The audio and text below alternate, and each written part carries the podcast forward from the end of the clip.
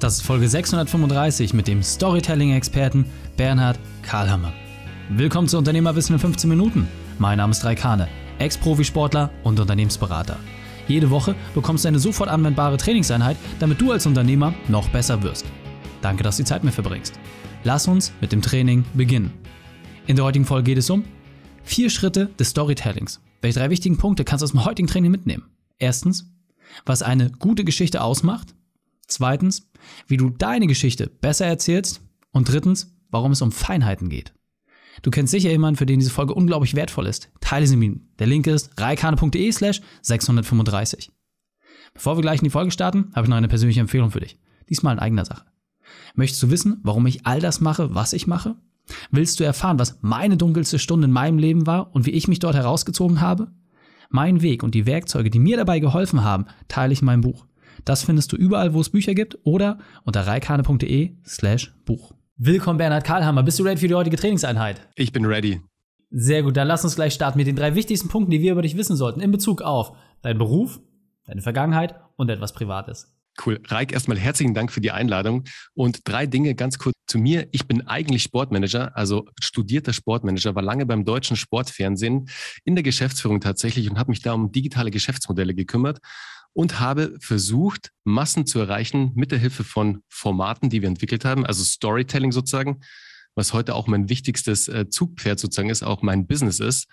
Und ähm, da war ich lange, bis ich dann mein eigenes Business gegründet habe, mehrere. Und so oft ist es ja, wie es so oft ist in der Startup-Welt sozusagen, erstmal oft gegründet, öfters gescheitert, bis es dann richtig funktioniert hat. Und das war die letzte Firma, die wir gegründet haben. Die Firma Kinoheld, Online-Ticketing und Mobile-Ticketing für Kinos. Also wenn du da draußen in der letzten Zeit mal ein Kinoticket gebucht hast, dann höchstwahrscheinlich über unsere Software. Die Firma war und ist immer noch deutsche Marktführer in dem Bereich, haben wir in 2018 an CTS Eventum verkauft, an den zweitgrößten Tickethändler der Welt. Und ja, war, war eine Journey, war eine Reise, da können wir gleich drauf eingehen. Also viele Ups und Downs, ein Rollercoaster sozusagen.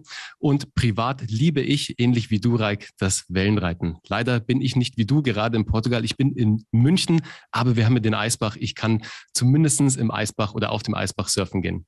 Sehr, sehr cool. Ja, das äh, eint uns auf jeden Fall auch äh, in den sportlichen Herausforderungen. Und du hast ja gerade schon gesagt, äh, deine spezielle Expertise ist das ganze Thema Storytelling. Hol uns doch mal ab. Du hast einen riesengroßen Podcast, tolle Social Media Reichweite, hast ein Buch geschrieben. Was genau ist es? Was gibst du den Menschen weiter? Genau. Also, was wir den Menschen weitergeben, ist es, du hast es schon erwähnt, Storytelling. Also, wie kannst du es schaffen, Geschichten zu erzählen? Weil du musst dir vorstellen, Reik, oder du da draußen, der gerade zuhört, die Menschheit erzählt sich schon immer Geschichten. Es werden Informationen über Geschichten vermittelt. Schau dir die Bibel an, eins der ältesten Storytelling-Werke der Welt sozusagen.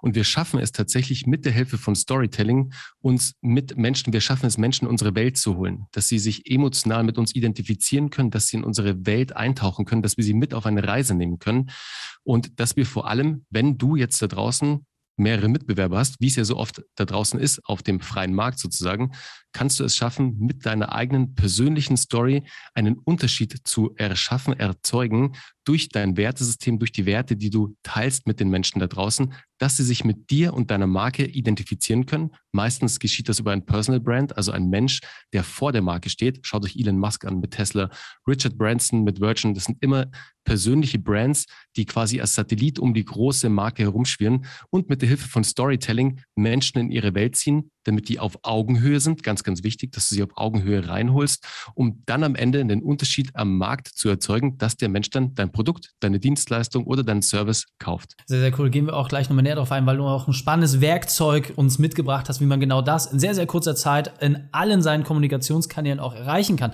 Selbst für die Leute, die bisher das Storytelling vielleicht noch nicht ganz so nutzen. Aber bevor wir dazu kommen, interessiert mich natürlich auch so ein bisschen dein Tiefpunkt. Ja, nach all den schönen Dingen hast du ja auch gesagt, es gab auch viele Phasen, wo es nicht so gut lief. Deswegen hol uns mal bitte bitte ab. Was war deine berufliche Weltmeisterschaft? Deine größte Herausforderung? Wie hast du diese überwunden? Sehr gerne, Reik. Du, ich hatte sogar zwei. Eine hat mir schon im Vorgespräch, aber die, die vorige ist wichtig sozusagen. Ich hatte vor Kino heute eine andere Firma gegründet, die hieß Stylester. Das war eine Online-Buchungsplattform für Beauty- und Wellness-Termine.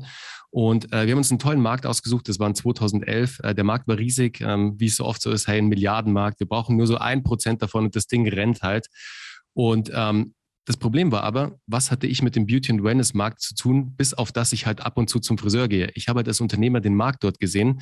Ich komme aus der Entwicklung sozusagen, aus dem Produktmanagement. Ich weiß, wie man halt Software entwickelt und ähm, dachte halt, das wird halt ein Riesending. Ja? Und ähm, wie es dann so oft ist, man reitet halt los und fängt an. Und ähm, wir haben dann ein paar wichtige Dinge übersehen, sozusagen in der B2B-Zielgruppe, also bei den Friseuren, dass die am Ende des Tages noch nicht bereit waren, ein Online-Buchungstool zu nutzen für ihre Terminbuchungen. Der Endkonsument war ready. Der wollte das, aber der B2B-Kunde sozusagen, der wichtig für uns war, wollte das nicht. Naja, kurz rund, ähm, die Firma ist nach eineinhalb Jahren dann dicht gemacht worden aber äh, wir haben nicht lange Tränen vergossen sozusagen. Wir waren am nächsten Tag gleich wieder beim Notar und haben Kinoheld gegründet. Die Firma, die einen ähnlichen, ja, eine ähnliche Mission hatte. Also waren auch im Buchungsmarkt unterwegs, aber etwas, wo wir uns viel mehr identifizieren konnten. Wir kamen alle sozusagen vom Fernsehen aus dem Kinobereich. Wir haben, wir haben Filme geliebt, also Kinofilme. Also was klar, da haben wir auch eine Passion dafür, haben die Firma gegründet, und sind dann losgeritten. Aber ähm, wie es auch so oft ist, wenn der Erfolg kommt sozusagen und eine gewisse Größe, wir waren relativ schnell deutscher Marktführer, haben die Firma relativ schnell aufgebaut, ohne externes Kapital. Ganz, ganz wichtig für euch da draußen auch.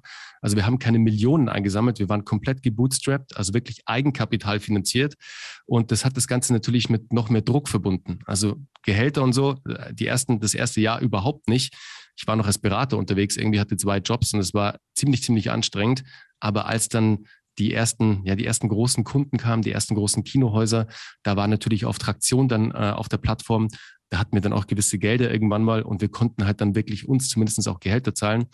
Das Ding war aber dann, ähm, mit dem Erfolg äh, kamen dann auch die größeren Firmen auf uns zu, was uns extrem gefreut hat. Also wir waren nicht in so einer Bittstellerposition, wo wir dann am Ende des Tages um Investments bitten mussten oder um einen möglichen Exit. Firmen kamen auf uns zu und in dem Fall war es CTS Eventim, also der zweitgrößte Tickethändler der Welt, der ähm, mit uns dann äh, erst in eine strategische Kooperation, in ein strategisches Investment gegangen ist. Ben, mein Lieber, wir müssen ein bisschen, um in der Zeit zu bleiben, müssen wir ein bisschen auf die Tube drücken. Deswegen, was, was war der Tiefpunkt an der Stelle? Du hast ja gesagt, der Exit war's. Genau, der Tiefpunkt war dann tatsächlich, ähm, dass wir die, als wir die Firma verkauft haben, als ich raus bin aus der Firma operativ, ähm, stand ich erstmal natürlich vor einem Nichts. Wisst ihr, das war mein Baby, es war mein, meine Firma sozusagen. Und ich bin rausgegangen und wusste erstmal nicht, was ich machen soll. Und ich habe wirklich erstmal ein halbes Jahr gebraucht, um mich wieder neu zu orientieren und um wieder klarzukommen. Also es hat mich emotional ziemlich mitgenommen, dieses Baby abzugeben, operativ nichts mehr zu machen, nach 12, 13, 14 Stunden Tagen auf einmal nichts zu machen. Und das war ziemlich crazy für mich. Ja, absolut. Und äh, finde ich auch ganz wichtig, das für sich auch mal zu prüfen. Ja, äh, es gibt ja schön mhm. diese Analogie. Alle wollen den Marathon laufen. Man weiß, dass Unternehmertum ein Marathon ist, aber was passiert, wenn man dann wirklich im Ziel ankommt? Und auch da sollte man einen Plan B haben. Also sehr äh, cool, dass du das auch mit uns teilst. Und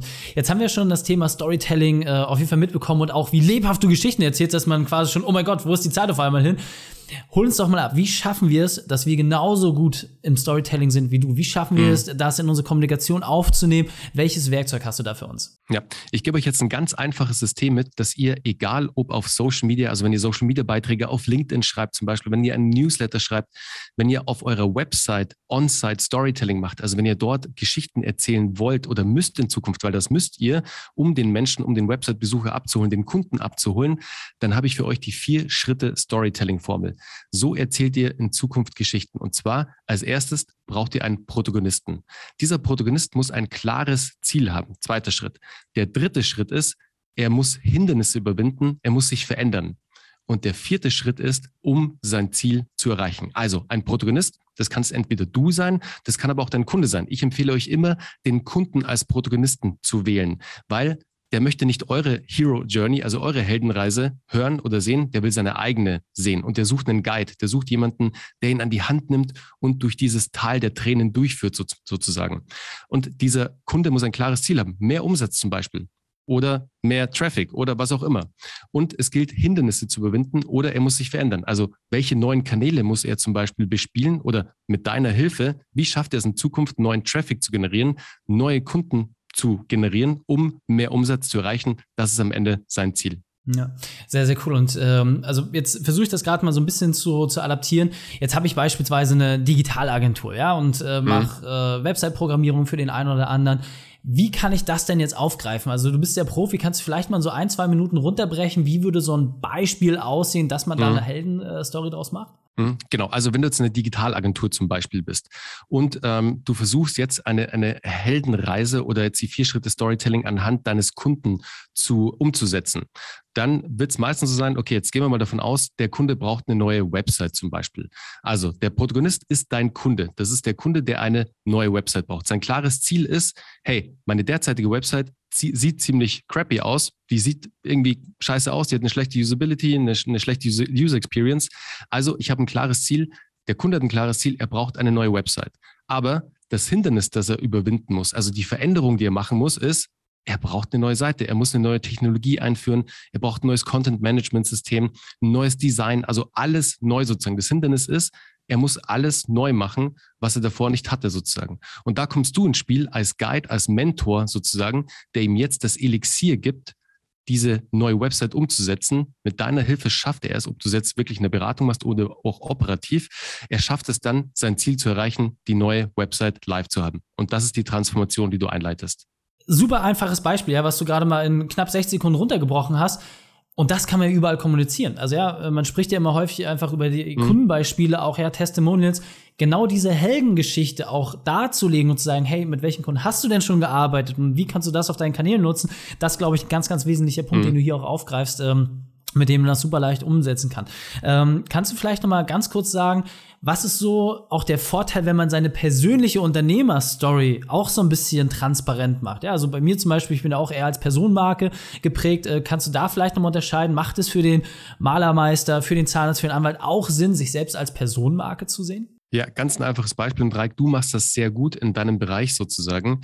Ähm, es ist ganz einfach. Mit wem will ein Mensch kommunizieren? Nicht mit einem Logo, nicht mit einer Marke, sondern mit einem anderen Menschen. Es ist immer eine menschliche Interaktion. Auch im B2B. Es ist egal. Im B2C, B2B, ob du äh, Direct-to-Consumer machst oder was auch immer am, am Ende. Es ist wichtig, dass ein Mensch mit dem anderen Menschen kommuniziert. Das ist extrem wichtig. Und deshalb haben Personal Brands oder Personenmarken auch so eine starke Wirkung am Markt. Deswegen alle großen Companies haben immer eine Personenmarke, den CEO, vorne wegreiten. Und das ist ganz wichtig. Nehmen wir mal LinkedIn als Beispiel, Reik. Ich weiß nicht, wie oft du schon irgendwelche Beiträge von Firmenaccounts geliked hast, mit denen interagiert hast. Ich selbst, das kann ich an einer Hand abzählen, in fünf Jahren wahrscheinlich, ich interagiere mit anderen Menschen, mit anderen CEOs, mit anderen Geschäftsführern, mit anderen Entscheidern. Darum geht's am Ende des Tages. Das ist das Wichtige. Deshalb, egal was du da draußen machst, es gibt immer ein Konzept, dass ein Personal Brand als Satellit sozusagen vor diesem Unternehmen steht. Ja, sehr, sehr spannend. Und ähm, das, glaube ich, wie gesagt, ein ganz, ganz wesentlicher Punkt, sich da auch mal mehr Infos zu holen und sich das anzuschauen. Das ist ja auch ein Themenfeld, wo ihr letzten Endes mit unterwegs seid. Wie erzähle ich genau diese Geschichte? Mhm. Deswegen, Bernhard, wir sind in den letzten 60 Sekunden auf der Zielgeraden quasi. Wie können wir denn mit euch in Kontakt treten? Was ist der beste Weg, um von euch mehr zu fahren, eurem, eurem Universum sich zu bewegen? Und dann verabschieden wir uns. Ja, das Allereinfachste ist, schaut bei unserem Podcast vorbei. Geschichten, die verkaufen, findet ihr auf allen gängigen Podcast-Plattformen, egal ob Spotify, iTunes etc. pp. Schaut auf geschichtendieverkaufen.de vorbei. Da findet ihr alles zu den Themen Storytelling, Business Storytelling und Content Marketing. Aber der Podcast ist wirklich der beste Einstieg, weil da teilen wir unser komplettes Wissen mit euch. Sehr cool, packen wir natürlich auch in die Shownotes. Bernhard, mein Lieber, vielen, vielen Dank, dass du deine Zeit und deine Erfahrung mit uns geteilt hast. Ich freue mich auf das nächste Gespräch mit dir. Super, danke dir. Die Shownotes dieser Folge findest du unter reikane.de slash 635. Alle Links und Inhalte habe ich dort zum Nachlesen noch einmal aufbereitet. Dir hat die Folge gefallen? Du konntest sofort etwas umsetzen? Dann sei ein Held für jemanden. Teile diese Folge. Erst den Podcast abonnieren unter reikane.de slash podcast oder folge mir bei Facebook, Instagram, LinkedIn oder YouTube. Denn ich bin hier, um dich als Unternehmer noch besser zu machen. Danke, dass du die Zeit mit uns verbracht hast. Das Training ist jetzt vorbei. Jetzt liegt es an dir. Und damit viel Spaß bei der Umsetzung.